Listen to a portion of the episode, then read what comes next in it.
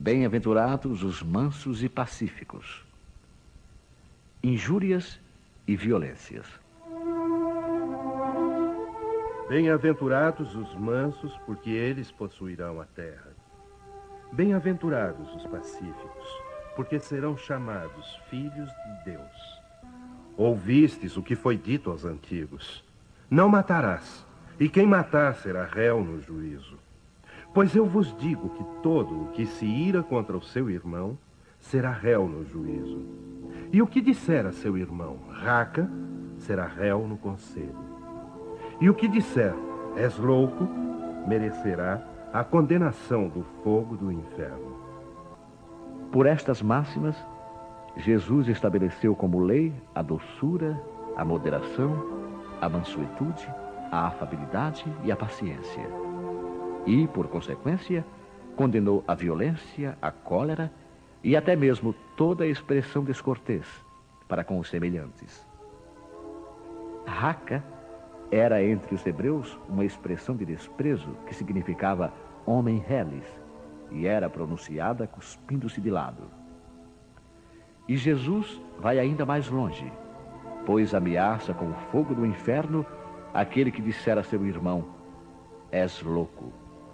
É evidente que nesta, como em qualquer circunstância, a intenção agrava ou atenua a falta. Mas por que uma simples palavra pode ter tamanha gravidade para merecer tão severa reprovação? É que toda palavra ofensiva exprime um sentimento contrário à lei de amor e caridade que deve regular as relações entre os homens, mantendo a união e a concórdia. É um atentado à benevolência recíproca e à fraternidade, entretendo o ódio e a animosidade. Enfim, porque depois da humildade perante Deus, a caridade para com o próximo é a primeira lei de todo cristão. Mas o que dizia Jesus por estas palavras? Bem-aventurados os mansos, porque eles possuirão a terra. Não ensinou ele a renúncia aos bens terrenos, prometendo-os do céu? Ao esperar os bens do céu, o homem necessita dos bens da terra para viver.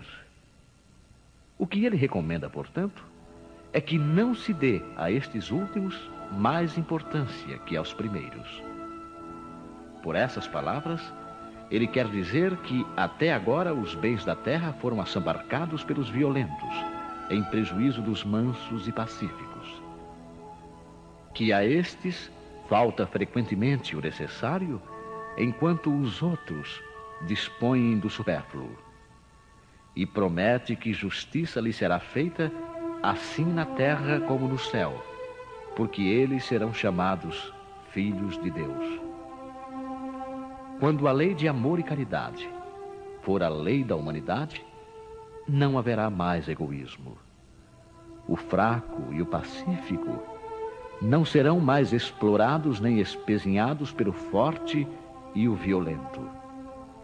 Será esse o estado da terra, quando, segundo a lei do progresso e a promessa de Jesus, ela estiver transformada num mundo feliz pela expulsão dos maus.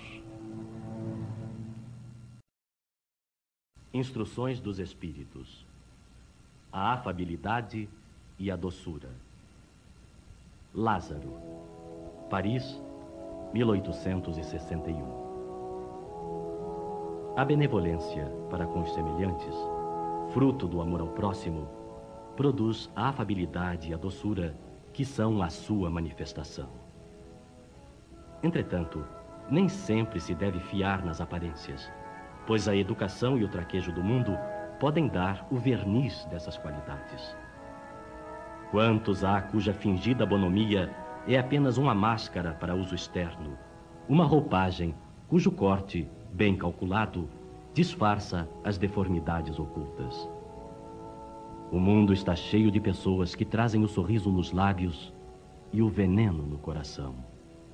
Que são doces, contanto que ninguém as moleste, mas que mordem à menor contrariedade.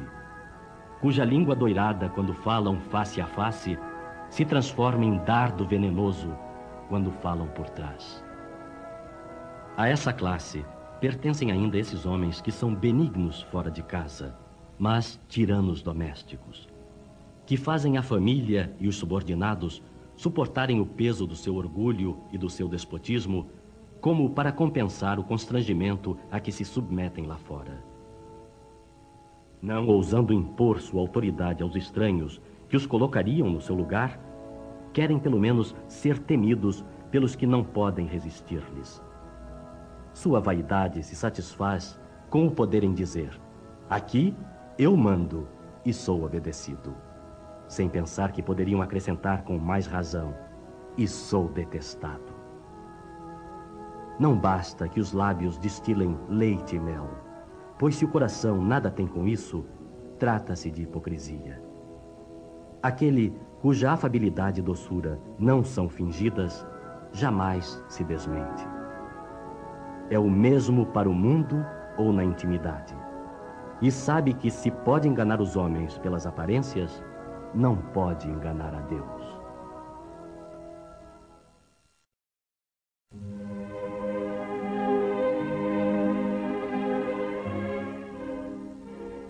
A dor é uma bênção que Deus envia aos seus eleitos. Não vos aflijais, portanto, quando sofrerdes, mas pelo contrário, bendizei a Deus Todo-Poderoso que vos marcou com a dor neste mundo para a glória no céu. Sede pacientes pois a paciência é também caridade, e deveis praticar a lei de caridade ensinada pelo Cristo, enviado de Deus. A caridade que consiste em dar esmolas aos pobres é a mais fácil de todas. Mas há uma bem mais penosa e, consequentemente, bem mais meritória, que é de perdoar os que Deus colocou em nosso caminho para serem os instrumentos de nossos sofrimentos e submeterem à prova a nossa paciência. A vida é difícil, bem sei, constituindo-se de mil bagatelas que são como alfinetadas e acabam por nos ferir. Mas é necessário olhar para os deveres que nos são impostos e para as consolações e compensações que obtemos, pois então veremos que as bênçãos são mais numerosas que as dores. O fardo parece mais leve quando olhamos para o alto do que quando curvamos a fronte para a terra. Coragem, amigos. O Cristo é o vosso modelo. Sofreu mais que qualquer um de vós, e nada tinha de que se acusar, enquanto tendes a espiar o vosso passado e de fortalecer-vos para o futuro. Sede, pois, pacientes, sede cristãos. Esta palavra resume tudo.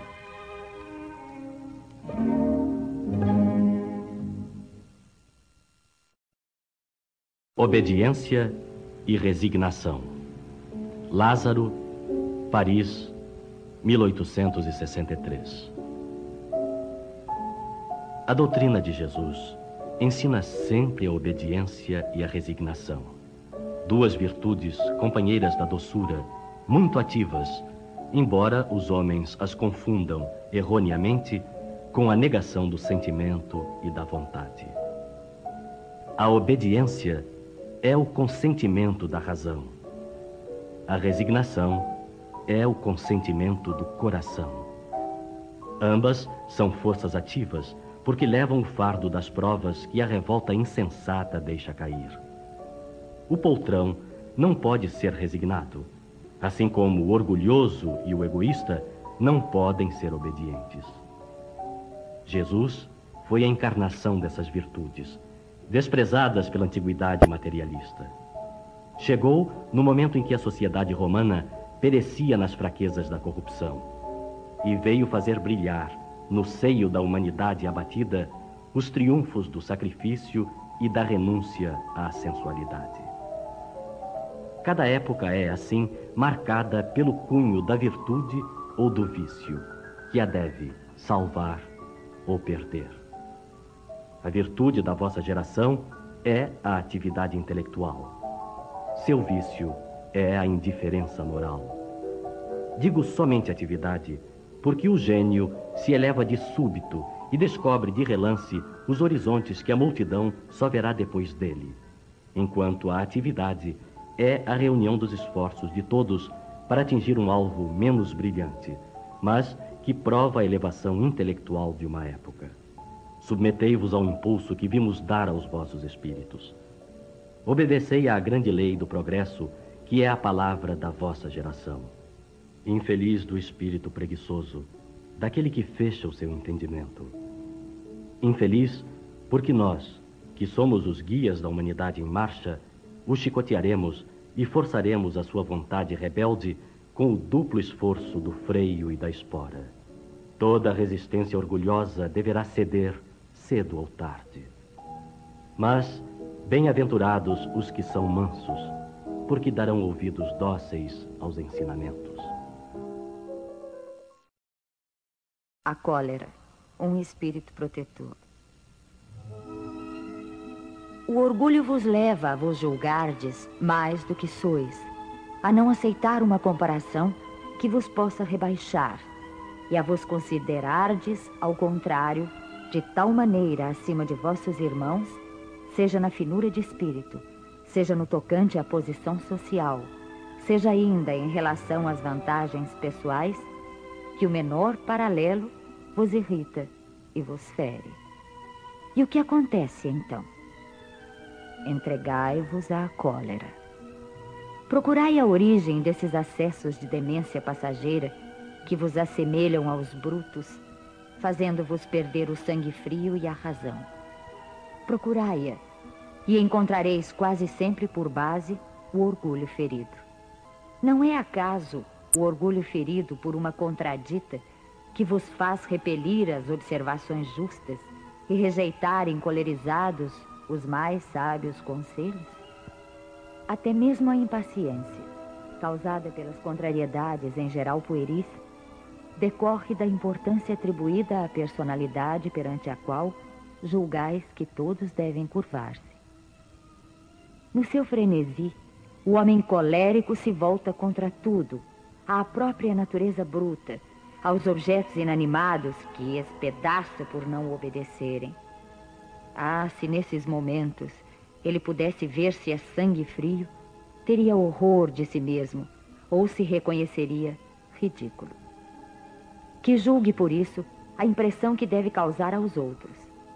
Ao menos pelo respeito a si mesmo, deveria esforçar-se, pois, para vencer essa tendência que o torna digno de piedade. Se pudesse pensar que a cólera nada resolve, que lhe altera a saúde, compromete a sua própria vida, veria que é ele mesmo a sua primeira vítima. Mas ainda há outra consideração que o deveria deter. O pensamento de que torna infelizes todos os que o cercam. Se tem coração, não sentirá remorsos por fazer sofrer as criaturas que mais ama? E que mágoa mortal não sentiria se, num acesso de arrebatamento, cometesse um ato de que teria de recriminar-se por toda a vida? Em suma, a cólera não exclui certas qualidades do coração, mas impede que se faça muito bem e pode levar a fazer-se muito mal. Isso deve ser suficiente para incitar os esforços por dominá-la. O espírita, aliás, é incitado por outro motivo, o de que ela é contrária à caridade e à humildade cristãs.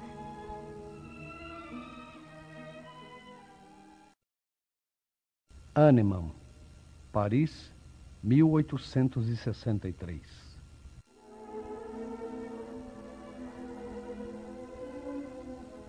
Segundo a ideia muito falsa de que não se pode reformar a própria natureza, o homem julga dispensado de fazer esforços para se corrigir dos defeitos em que se compraz voluntariamente, ou que, para isso, exigiriam muita perseverança. É assim, por exemplo, que o homem inclinado à cólera se desculpa quase sempre com o seu temperamento.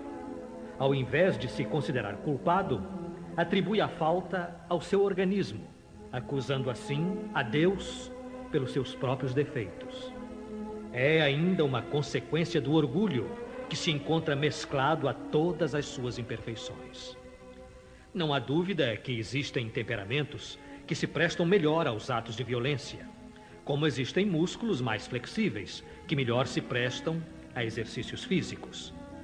Não penseis, porém, que seja essa a causa fundamental da cólera. E acreditai que um espírito pacífico, mesmo num corpo bilioso, será sempre pacífico, enquanto um espírito violento, num corpo linfático, não seria mais dócil. Nesse caso, a violência apenas tomaria outro caráter. Não dispondo de um organismo apropriado à sua manifestação, a cólera seria concentrada, enquanto no caso contrário, seria expansiva. O corpo não dá impulsos de cólera a quem não os tem, como não dá outros vícios. Todas as virtudes e todos os vícios são inerentes ao espírito. Sem isso, onde estariam o mérito e a responsabilidade? O homem que é deformado não pode tornar-se direito porque o espírito nada tem com isso, mas pode modificar o que se relaciona com o espírito quando dispõe de uma vontade firme. A experiência não vos prova, espíritas, até onde pode ir o poder da vontade pelas transformações verdadeiramente miraculosas que se operam aos vossos olhos? Dizei, pois, que o homem só permanece vicioso porque o quer mas que aquele que deseja corrigir-se sempre o pode fazer. De outra maneira, a lei do progresso não existiria para o homem.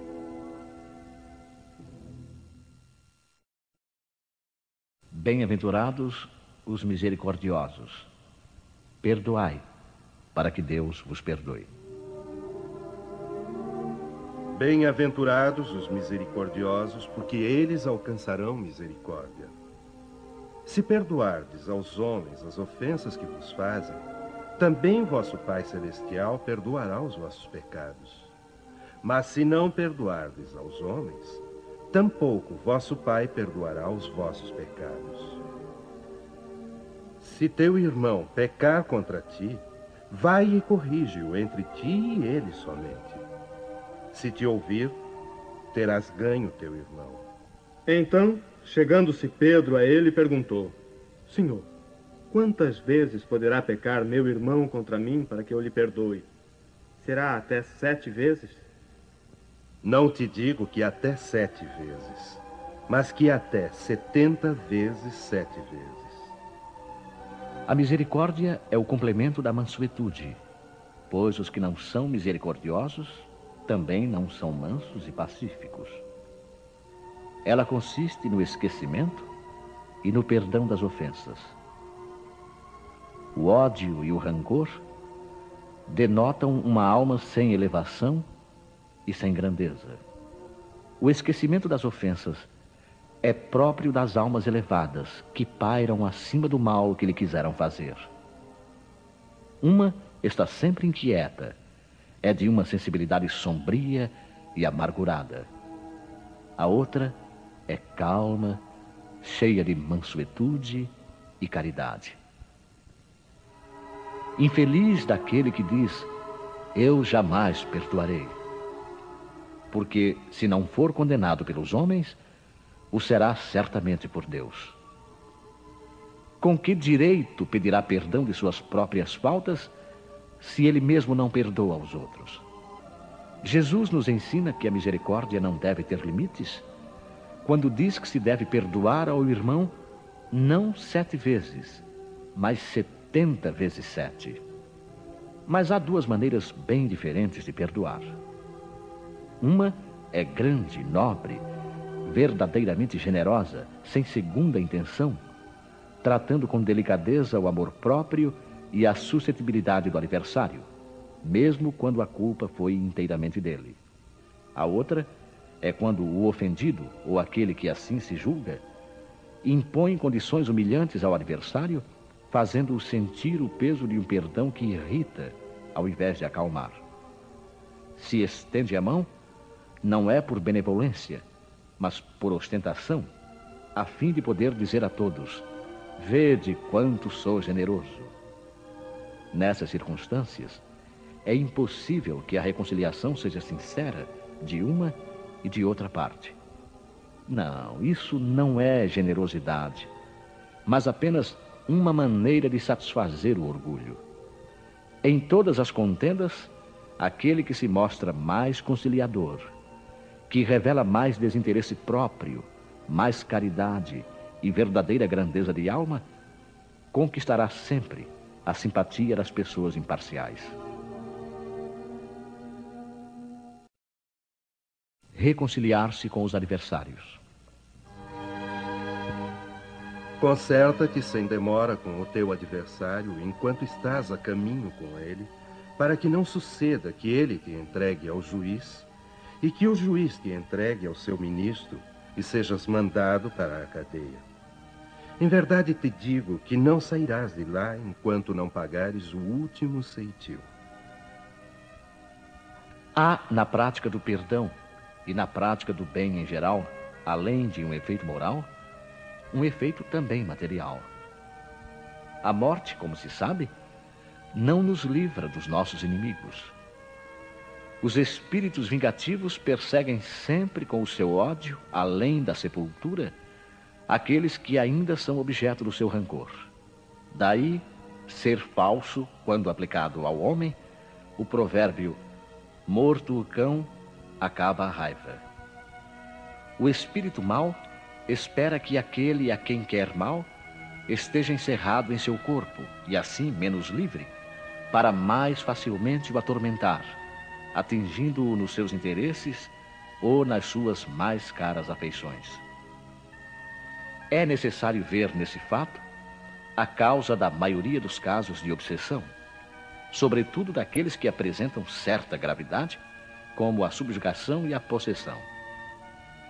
O obsedado e o possesso são, pois, quase sempre, vítimas de uma vingança anterior a que provavelmente deram motivo por sua conduta. Deus permite a situação atual para os punir do mal que fizeram, ou, se não o fizeram, por haverem faltado com a indulgência e a caridade, deixando de perdoar.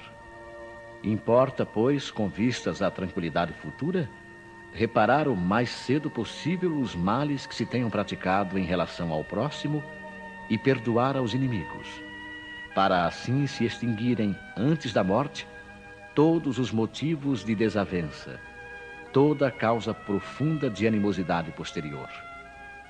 Dessa maneira se pode fazer de um inimigo encarnado neste mundo um amigo no outro, ou pelo menos ficar com a boa causa e Deus não deixa ao sabor da vingança aquele que soube perdoar. Quando Jesus recomenda que nos reconciliemos o mais cedo possível com o nosso adversário, não quer apenas evitar as discórdias na vida presente, mas também evitar que elas se perpetuem nas existências futuras. Não sairás de lá, disse ele, enquanto não pagares o último ceitil, ou seja, até que a justiça divina não esteja completamente satisfeita.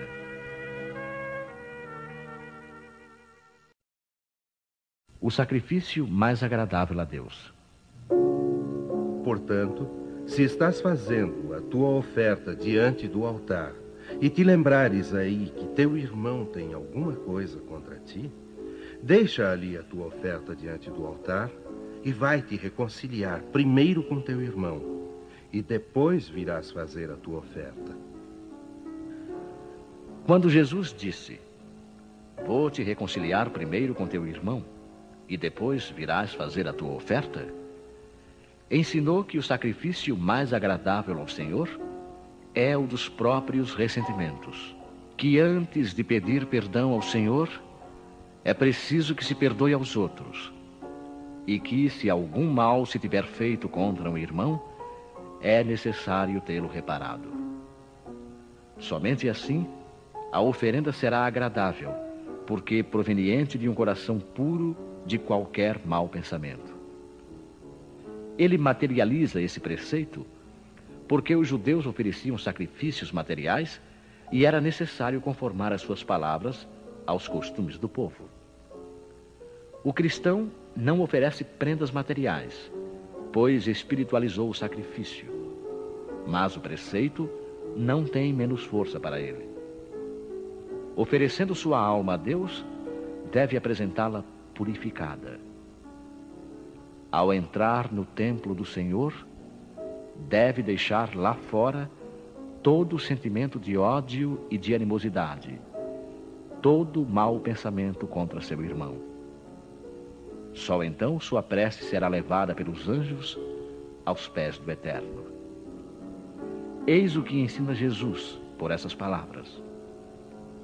Deixa ali a tua oferta diante do altar e vai te reconciliar primeiro com teu irmão, se queres ser agradável a Deus.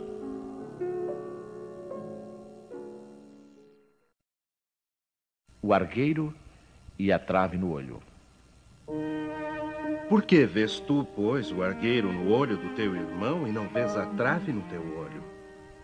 Ou como dizes a teu irmão: Deixa-me tirar do teu olho o argueiro quando tens no teu uma trave? Hipócrita, tira primeiro a trave do teu olho, e então verás como has de tirar o argueiro do olho do teu irmão. Um dos caprichos da humanidade é ver cada qual o mal alheio antes do próprio. Para julgar-se a si mesmo, seria necessário poder mirar-se no espelho, transportar-se de qualquer maneira fora de si mesmo e considerar-se como outra pessoa, perguntando: Que pensaria eu se visse alguém fazendo o que faço? É o orgulho, incontestavelmente, o que leva o homem a disfarçar os seus próprios defeitos, tanto morais como físicos. Esse capricho é essencialmente contrário à caridade, pois a verdadeira caridade é modesta, simples e indulgente. A caridade orgulhosa é um contrassenso, pois esses dois sentimentos se neutralizam mutuamente.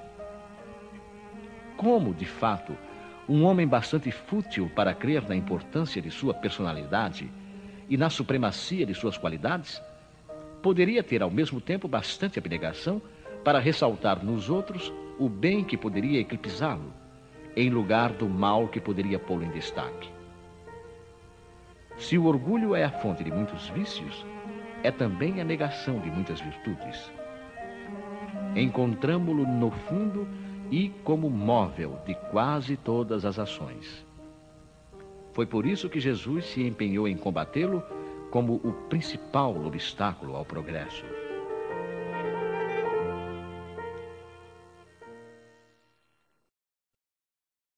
Não julgueis para não ser julgados. Aquele que estiver sem pecado, atire a primeira pedra. Não julgueis, pois, para não serdes julgados. Porque com o juízo que julgardes os outros, sereis julgados. E com a medida com que medirdes, vos medirão também a vós. Então lhe trouxeram os escribas e os fariseus uma mulher que fora apanhada em adultério, e a puseram no meio. E lhe disseram: Mestre, esta mulher foi agora mesmo apanhada em adultério, e Moisés, na lei, mandou apedrejar a estas tais. Qual é a vossa opinião sobre isto? Diziam, pois, isto os judeus, tentando-o, para o poderem acusar. Jesus, porém, abaixando-se, pôs-se a escrever com o dedo na terra. E como eles perseveravam em fazer-lhe perguntas, ergueu-se Jesus e disse-lhe: Aquele dentre vós que estiver sem pecado, atire-lhe a primeira pedra. E tornando a abaixar-se, escrevia na terra. Mas eles, ouvindo, foram saindo um a um, sendo os mais velhos os primeiros. E ficou só Jesus com a mulher, que estava no meio, em pé.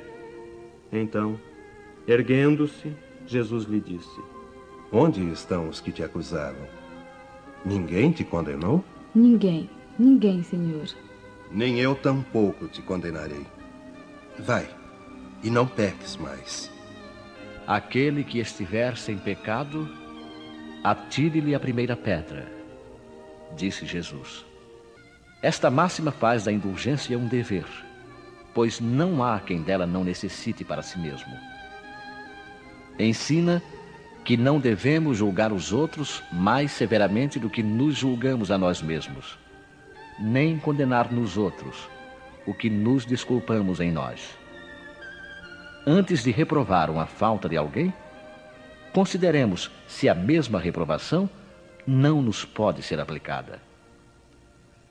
A censura da conduta alheia pode ter dois motivos: reprimir o mal ou desacreditar a pessoa cujos atos criticamos.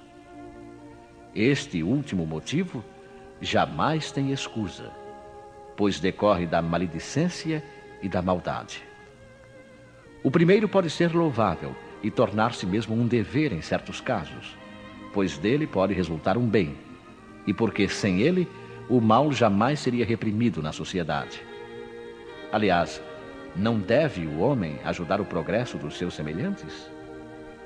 Não se deve, pois, tomar no sentido absoluto este princípio.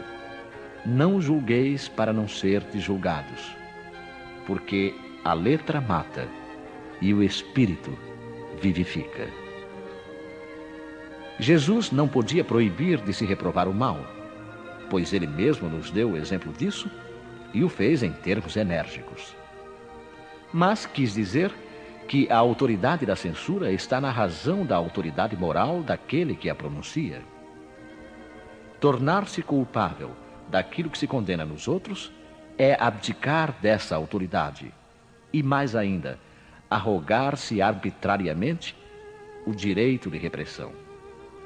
A consciência íntima, de resto, recusa qualquer respeito e toda submissão voluntária àquele que, investido de algum poder, viola as leis e os princípios que está encarregado de aplicar. A única autoridade legítima aos olhos de Deus é a que se apoia no bom exemplo. É o que resulta, evidentemente, das palavras de Jesus.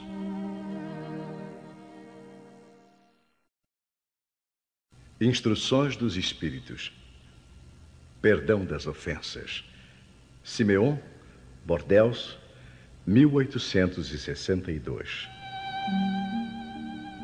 Quantas vezes perdoarei ao meu irmão? Perdoá-lo-eis não sete vezes, mas setenta vezes sete. Eis um desses ensinos de Jesus que devem calar em vossa inteligência e falar bem alto ao vosso coração. Comparai essas palavras misericordiosas com a oração tão simples, tão resumida e ao mesmo tempo tão grande nas suas aspirações que Jesus ensinou aos discípulos. E encontrareis sempre o mesmo pensamento. Jesus, o justo por excelência, responde a Pedro: Perdoarás, mas sem limites. Perdoarás cada ofensa tantas vezes quanto ela vos for feita. E ensinarás a teus irmãos esse esquecimento de si mesmo que nos torna invulneráveis às agressões, aos maus tratos e às injúrias. Serás doce e humilde de coração, não medindo jamais a mansuetude, e farás, enfim, para os outros o que desejas que o Pai Celeste faça por ti. Não tem ele de te perdoar sempre? E acaso conta o número de vezes que o seu perdão vem apagar as tuas faltas? Ouvi, pois, essa resposta de Jesus e, como Pedro, aplicai-a a vós mesmos. Perdoai, usai a indulgência, sede caridosos, generosos e até mesmo pródigos no vosso amor Dai, porque o Senhor vos dará. Abaixai-vos, que o Senhor vos levantará. Humilhai-vos, que o Senhor vos fará sentar à sua direita. Ide, meus bem-amados, estudai e comentai essas palavras que vos dirijo da parte daquele que, do alto dos esplendores celestes, tem sempre os olhos voltados para vós e continua com amor a tarefa ingrata que começou há 18 séculos. Perdoai, pois, os vossos irmãos como tendes necessidade de ser perdoados.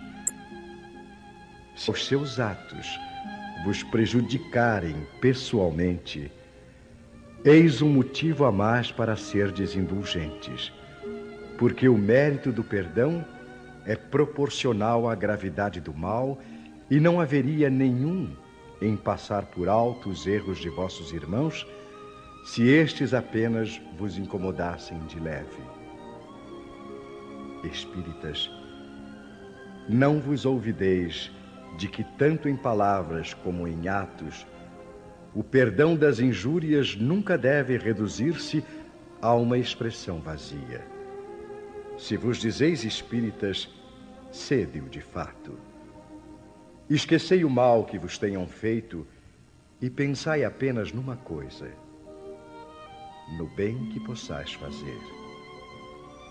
Aquele que entrou nesse caminho não deve afastar-se dele, nem mesmo em pensamento, pois sois responsáveis pelos vossos pensamentos que Deus conhece. Fazei, pois, que eles sejam desprovidos de qualquer sentimento de rancor. Deus sabe o que existe no fundo do coração de cada um. Feliz aquele que pode dizer cada noite ao dormir: Nada tenho contra o meu próximo. Paulo Apóstolo, Lyon, 1861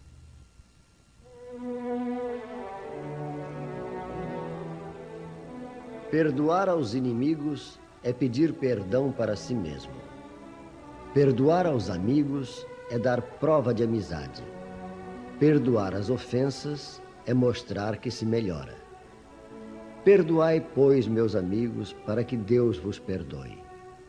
Porque se fordes duros, exigentes, inflexíveis, se guardardes até mesmo uma ligeira ofensa, como quereis que Deus esqueça que todos os dias tendes grande necessidade de indulgência? Ah, infeliz daquele que diz: Eu jamais perdoarei, porque pronuncia sua própria condenação. Quem sabe se, mergulhando em vós mesmos, não descobrireis que fostes o agressor? Quem sabe se, nessa luta, que começa por um simples aborrecimento, e acaba pela desavença, não fostes vós a dar o primeiro golpe. Se não vos escapou uma palavra ferina, se usastes de toda a moderação necessária. Sem dúvida, o vosso adversário está errado ao se mostrar tão suscetível. Mas essa é ainda uma razão para ser desindulgente e não para merecer ele a vossa reprovação. Admitamos que fosseis realmente um ofendido em certa circunstância. Quem sabe se não envenenastes o caso com represálias, fazendo degenerar numa disputa grave aquilo que facilmente poderia cair no esquecimento. Se dependeu de vós impedir as consequências e não o fizestes, sois realmente culpado. Admitamos ainda que nada tendes a reprovar na vossa conduta. E nesse caso, maior será o vosso mérito se vos mostrardes clemente. Mas há duas maneiras bem diferentes de perdoar: há o perdão dos lábios e o perdão do coração. Muitos dizem do adversário: Eu o perdoo, enquanto que interiormente experimentam um secreto prazer pelo mal que lhe acontece, dizendo-se a si mesmo que foi bem merecido. Quantos dizem, perdoo, e acrescentam, mas jamais me reconciliarei, não quero vê-lo pelo resto da vida. É esse o perdão segundo o Evangelho? Não. O verdadeiro perdão, o perdão cristão, é aquele que lança um véu sobre o passado é o único que vos será levado em conta, pois Deus não se contenta com as aparências. Sonda o fundo dos corações e os mais secretos pensamentos, e não se satisfaz com palavras e simples fingimentos.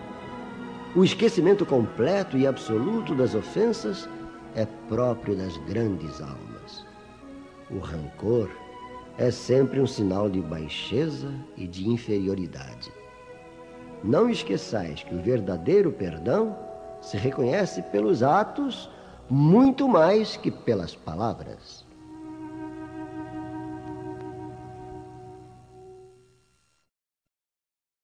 A indulgência. José, Espírito Protetor, Bordeus, 1863. Espíritas, queremos hoje falar-vos da indulgência. Esse sentimento tão doce, tão fraternal, que todo homem deve ter para com os seus irmãos, mas que tão poucos praticam. A indulgência não vê os defeitos alheios, e se os vê, evita comentá-los e divulgá-los. Oculta-os, pelo contrário, evitando que se propaguem. E se a malevolência os descobre, tem sempre uma desculpa à mão para os disfarçar. Mas uma desculpa plausível, séria, e não daquelas que, fingindo atenuar a falta, a fazem ressaltar com pérfida astúcia. A indulgência jamais se preocupa com os maus atos alheios, a menos que seja para prestar um serviço. Mas, ainda assim, com o cuidado de os atenuar tanto quanto possível.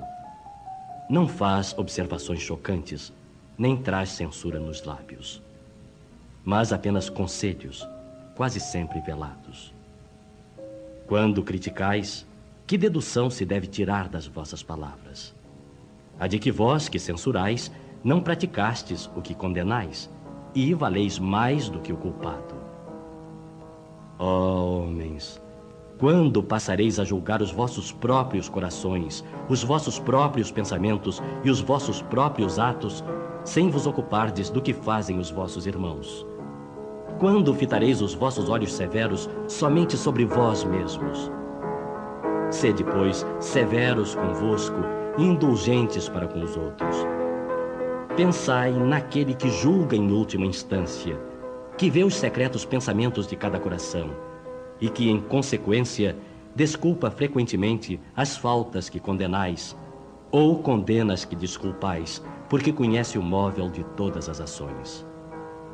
Pensai que vós que clamais tão alto, anátema, talvez tenhais cometido faltas mais graves. Sede indulgentes, meus amigos, porque a indulgência atrai, acalma, corrige, enquanto o rigor desalenta, afasta e irrita.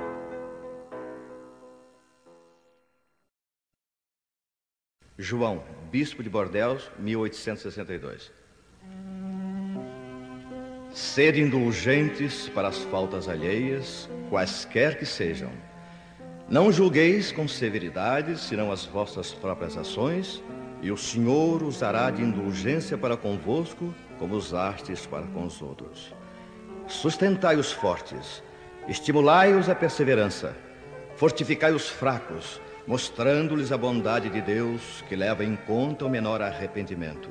Mostrai a todos o anjo da contrição, estendendo suas brancas asas sobre as faltas humanas e assim ocultando-as aos olhos daqueles que não podem ver o que é impuro.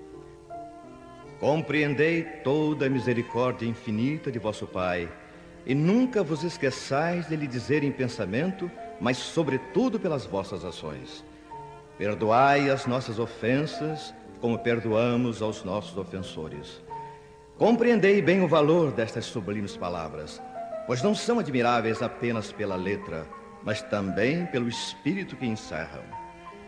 Que solicitais ao Senhor quando lhe pedis perdão?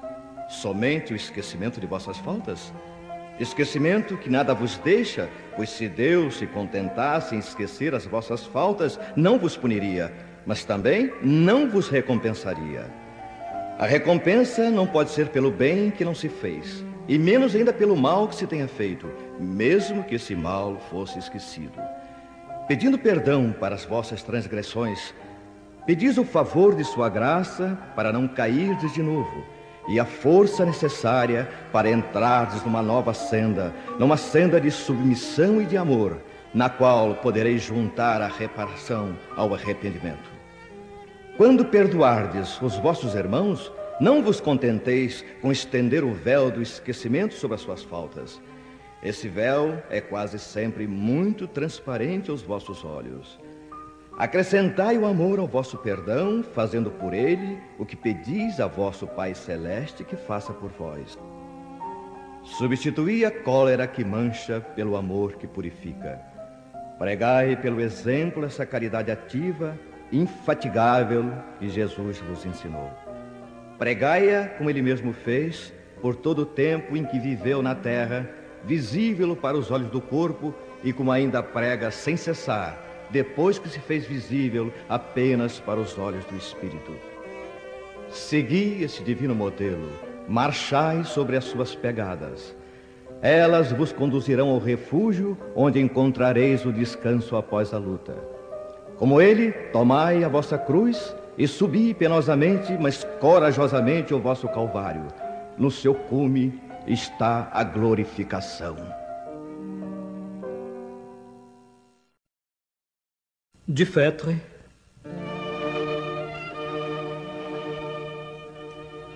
Queridos amigos, sede severos para vós mesmos e indulgentes para as fraquezas alheias.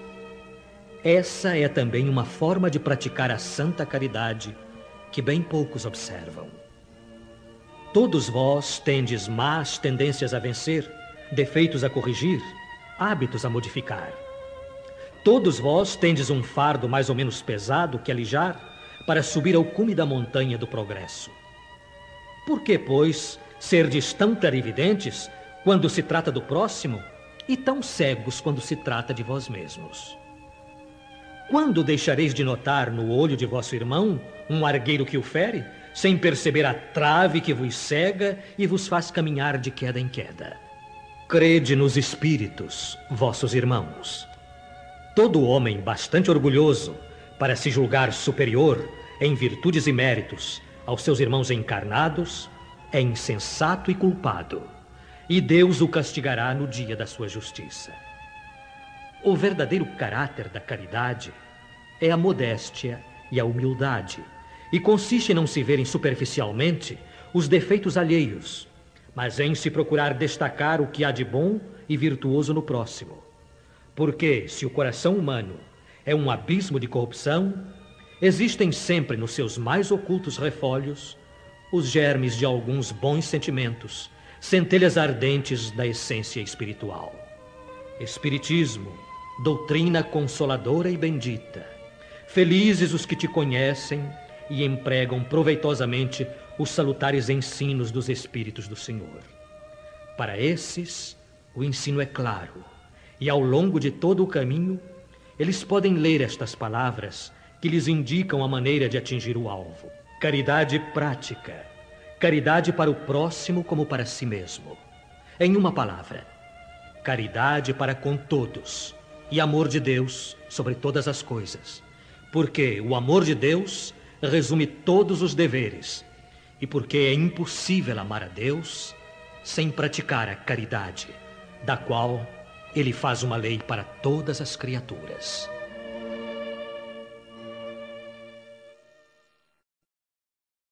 É permitido repreender os outros?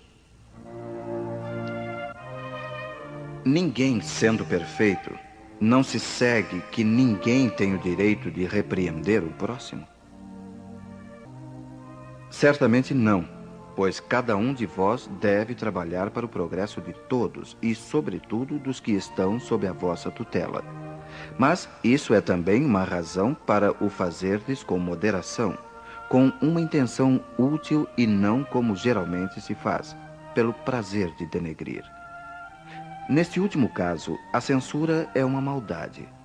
No primeiro, é um dever que a caridade manda cumprir com todas as cautelas possíveis e ainda assim, a censura que se faz a outro deve ser endereçada também a nós mesmos para vermos se não a merecemos. Será repreensível observar as imperfeições dos outros quando disso não possa resultar nenhum benefício para eles e mesmo que não as divulguemos? Tudo depende da intenção.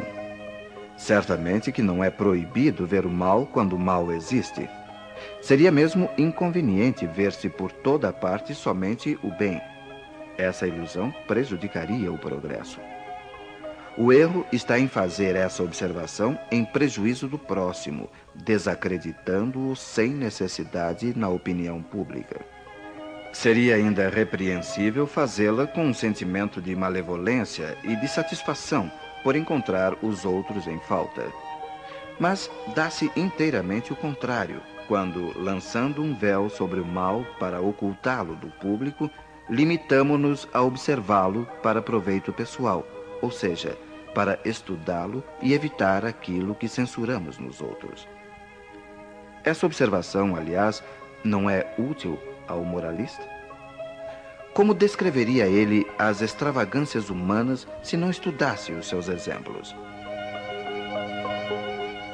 Há casos em que seja útil descobrir o mal alheio? Esta questão é muito delicada e precisamos recorrer à caridade bem compreendida.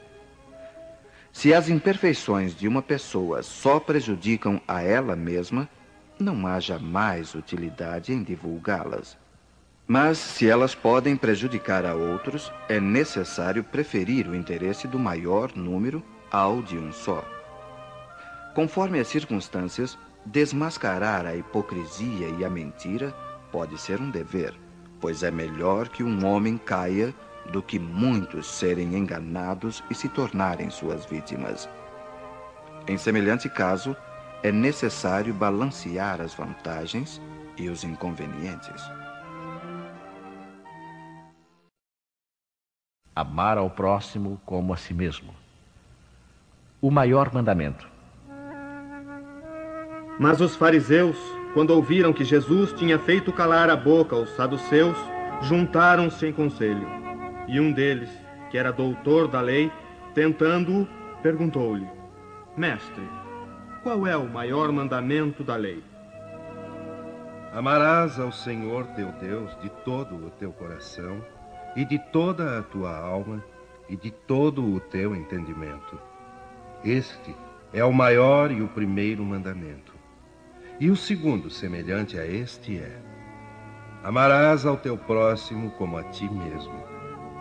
Estes dois mandamentos contêm toda a lei e os profetas. E assim, tudo o que quereis que os homens vos façam, fazei-o também vós a eles, porque esta é a lei e os profetas. Tratai todos os homens como quereríeis que eles vos tratassem. O reino dos céus é comparado a um rei que quis tomar contas a seus servos. E tendo começado a tomar as contas, apresentou-se-lhe um que lhe devia dez mil talentos. E como não tivesse com que pagar, mandou o seu senhor que o vendessem a ele e a sua mulher e a seus filhos e tudo o que tinha para ficar pago da dívida. Porém, o tal servo lançando-se-lhe aos pés, fazia-lhe esta súplica: Tem paciência comigo, que eu te pagarei tudo. Então o senhor, compadecido daquele servo, deixou-o ir livre e perdoou-lhe a dívida. E tendo saído este servo, encontrou um de seus companheiros que lhe devia cem dinheiros. E lançando-lhe a mão à garganta, o asfixiava, dizendo-lhe: Paga-me o que deves. E o companheiro, lançando-se-lhe aos pés, rogava, dizendo: Tem paciência comigo, que eu te satisfarei tudo. Porém ele não atendeu. Retirou-se e fez que o metessem na cadeia até pagar a dívida. Porém, os outros servos, seus companheiros, vendo o que se passava, sentiram-no fortemente e foram dar parte a seu senhor de tudo o que tinha acontecido. Então o fez vir seu senhor e lhe disse: Servo mau, eu te perdoei a dívida toda, porque me vieste rogar isso. Não devias tu, logo, compadecer-te igualmente do teu companheiro, assim como também eu me compadeci de ti? E cheio de cólera, mandou seu senhor que o entregassem aos algozes até pagar toda a dívida. Assim também vos tratará meu Pai Celestial, se não perdoardes do íntimo de vossos corações aquilo que vos tenha feito vosso irmão. Amar o próximo como a si mesmo. Fazer aos outros como quereríamos que nos fizessem. Eis a expressão mais completa da caridade, porque ela resume todos os deveres para com o próximo. Não se pode ter, neste caso, guia mais seguro do que tomando como medida do que se deve fazer aos outros o que se deseja para si mesmo. Com que direito exigiríamos de nossos semelhantes melhor tratamento, mais indulgência, benevolência e devotamento do que lhes damos? A prática dessas máximas leva à destruição do egoísmo. Quando os homens as tomarem como normas de conduta e como base de suas instituições, compreenderão a verdadeira fraternidade e farão reinar a paz e a justiça entre eles. Não haverá mais ódios nem dissensões, mas união, concórdia e mútua benevolência.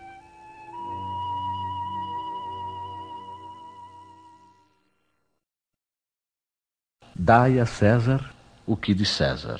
Então, retirando-se os fariseus, projetaram entre si comprometê-lo no que falasse, e enviaram-lhe seus discípulos, juntamente com os herodianos, que lhe disseram: Mestre, sabemos que és verdadeiro, e não se te dá de ninguém porque não levas em conta a pessoa dos homens. Dize-nos, pois, qual é o teu parecer? É lícito dar tributo a César ou não? Porém, Jesus, conhecendo a sua malícia, disse-lhes: Por que me tentais, hipócritas? Mostrai-me cá a moeda do censo. Eles lhe apresentaram um dinheiro. De quem é esta imagem e inscrição? De César? Pois dai a César o que é de César, e a Deus o que é de Deus. E quando ouviram isto, admiraram-se, e deixando-o, se retiraram. A questão proposta a Jesus era motivada pela circunstância de haverem os judeus transformado em motivo de horror o pagamento do tributo exigido pelos romanos, elevando-o a problema religioso.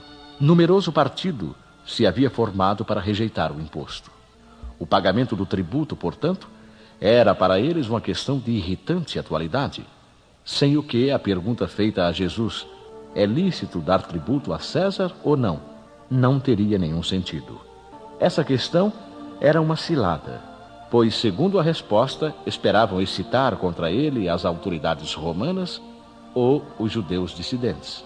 Mas Jesus, conhecendo a sua malícia, escapa à dificuldade dando-lhes uma lição de justiça, ao dizer que dessem a cada um o que lhes era devido.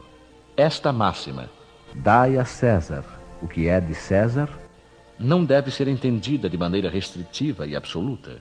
Como todos os ensinamentos de Jesus, é um princípio geral resumido numa forma prática e usual e deduzido de uma circunstância particular.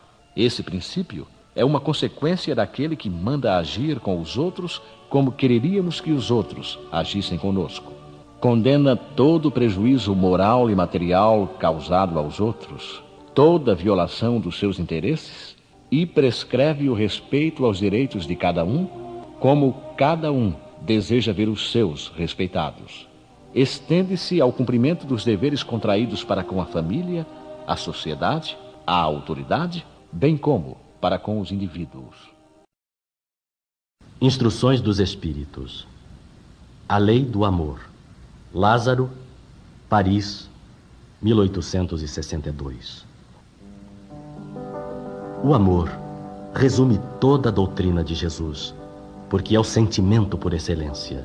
E os sentimentos são os instintos elevados à altura do progresso realizado. No seu ponto de partida, o homem só tem instintos mais avançado e corrompido, só tem sensações. Mais instruído e purificado, tem sentimentos. E o amor é o requinte do sentimento. Não o amor no sentido vulgar do termo, mas esse solo interior que reúne e condensa em seu foco ardente todas as aspirações e todas as revelações sobre-humanas. A lei do amor substitui a personalidade pela fusão dos seres e extingue as misérias sociais. Feliz aquele que, sobrelevando-se à humanidade, ama com imenso amor os seus irmãos em sofrimento. Feliz aquele que ama, porque não conhece as angústias da alma, nem as do corpo. Seus pés são leves e ele vive como transportado fora de si mesmo. Quando Jesus pronunciou essa palavra divina, amor, fez estremecerem os povos, e os mártires, ébrios de esperança, desceram ao circo. O Espiritismo, por sua vez, vem pronunciar a segunda palavra do alfabeto divino. Ficai atentos, porque essa palavra levanta a lápide dos túmulos vazios, e a reencarnação, vencendo a morte, revela ao homem deslumbrado o seu patrimônio intelectual. Mas já não é mais aos suplícios que ela conduz, e sim à conquista do seu ser, elevado e transfigurado. O sangue resgatou o espírito, e o espírito deve agora resgatar o homem da matéria. Disse que o homem, no seu início, tem apenas instintos. Aquele, pois, em que os instintos dominam, está mais próximo do ponto de partida do que do alvo. Para avançar em direção ao alvo, é necessário vencer os instintos a favor dos sentimentos, ou seja, aperfeiçoar a estes, sufocando os germes latentes da matéria. Os instintos são a germinação e os embriões dos sentimentos.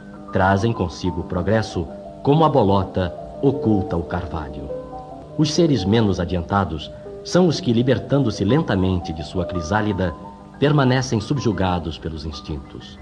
O espírito deve ser cultivado como um campo. Toda a riqueza futura depende do trabalho atual.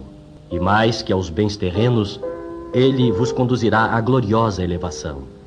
Será então que, compreendendo a lei do amor que une a todos os seres, nela buscareis os suaves prazeres da alma, que são o prelúdio das alegrias celestes. Fenelon, 1861 o amor é de essência divina. Desde o mais elevado até o mais humilde, todos vós possuís no fundo do coração a centelha desse fogo sagrado. É um fato que tendes podido constatar muitas vezes. O homem mais abjeto, o mais vil, o mais criminoso, tem por um ser ou um objeto qualquer uma afeição viva e ardente à prova de todas as vicissitudes atingindo frequentemente alturas sublimes. Disse por um ser ou um objeto qualquer, porque existem entre vós indivíduos que dispensam tesouros de amor que lhes transbordam do coração aos animais, às plantas e até mesmo aos objetos materiais. Espécies de misantropos a se lamentarem da humanidade em geral resistem à tendência natural da alma que busca em seu redor afeição e simpatia. Rebaixam a lei do amor à condição do instinto. Mas façam o que quiserem, não conseguirão sufocar o germe vivaz que Deus depositou em seus corações no ato da criação. Esse germe se desenvolve e cresce com a moralidade e a inteligência. E, embora frequentemente comprimido pelo egoísmo, é a fonte das santas e doces virtudes que constituem as afeições sinceras e duradouras, que vos ajudam a transpor a rota escarpada e árida da existência humana. Há algumas pessoas a quem repugna a prova da reencarnação pela ideia de que outros participarão das simpatias afetivas de que são ciosas. Pobres irmãos, o vosso afeto vos torna egoístas Vosso amor se restringe a um círculo estreito de parentes ou de amigos, e todos os demais vos são indiferentes. Pois bem, para praticar a lei do amor como Deus a quer, é necessário que chegueis a amar pouco a pouco e indistintamente a todos os vossos irmãos. A tarefa é longa e difícil, mas será realizada. Deus o quer, e a lei do amor é o primeiro e mais importante preceito da vossa nova doutrina, porque é ela que deve um dia matar o egoísmo sob qualquer aspecto em que se apresente, pois além do egoísmo pessoal, há ainda o egoísmo de família, de casta, de nacionalidade. Jesus disse: Amai ao vosso próximo como a vós mesmos. Qual é o limite do próximo? Será a família? A seita? A nação? Não. É toda a humanidade. Nos mundos superiores, é o amor recíproco que harmoniza e dirige os espíritos adiantados que os habitam. E o vosso planeta, destinado a um progresso que se aproxima para a sua transformação social, verá seus habitantes praticarem essa lei sublime, reflexo da própria divindade. Os efeitos da lei do amor são o aperfeiçoamento moral da raça humana e a felicidade durante a vida terrena. Os mais rebeldes e os mais viciosos deverão reformar-se quando presenciarem os benefícios produzidos pela prática deste princípio. Não façais aos outros o que não quereis que os outros vos façam, mas fazei, pelo contrário, todo o bem que puderdes. Não acrediteis na esterilidade e no endurecimento do coração humano, que cederá, não obstante, ao verdadeiro amor. Este é um imã a que ele não poderá resistir, e o seu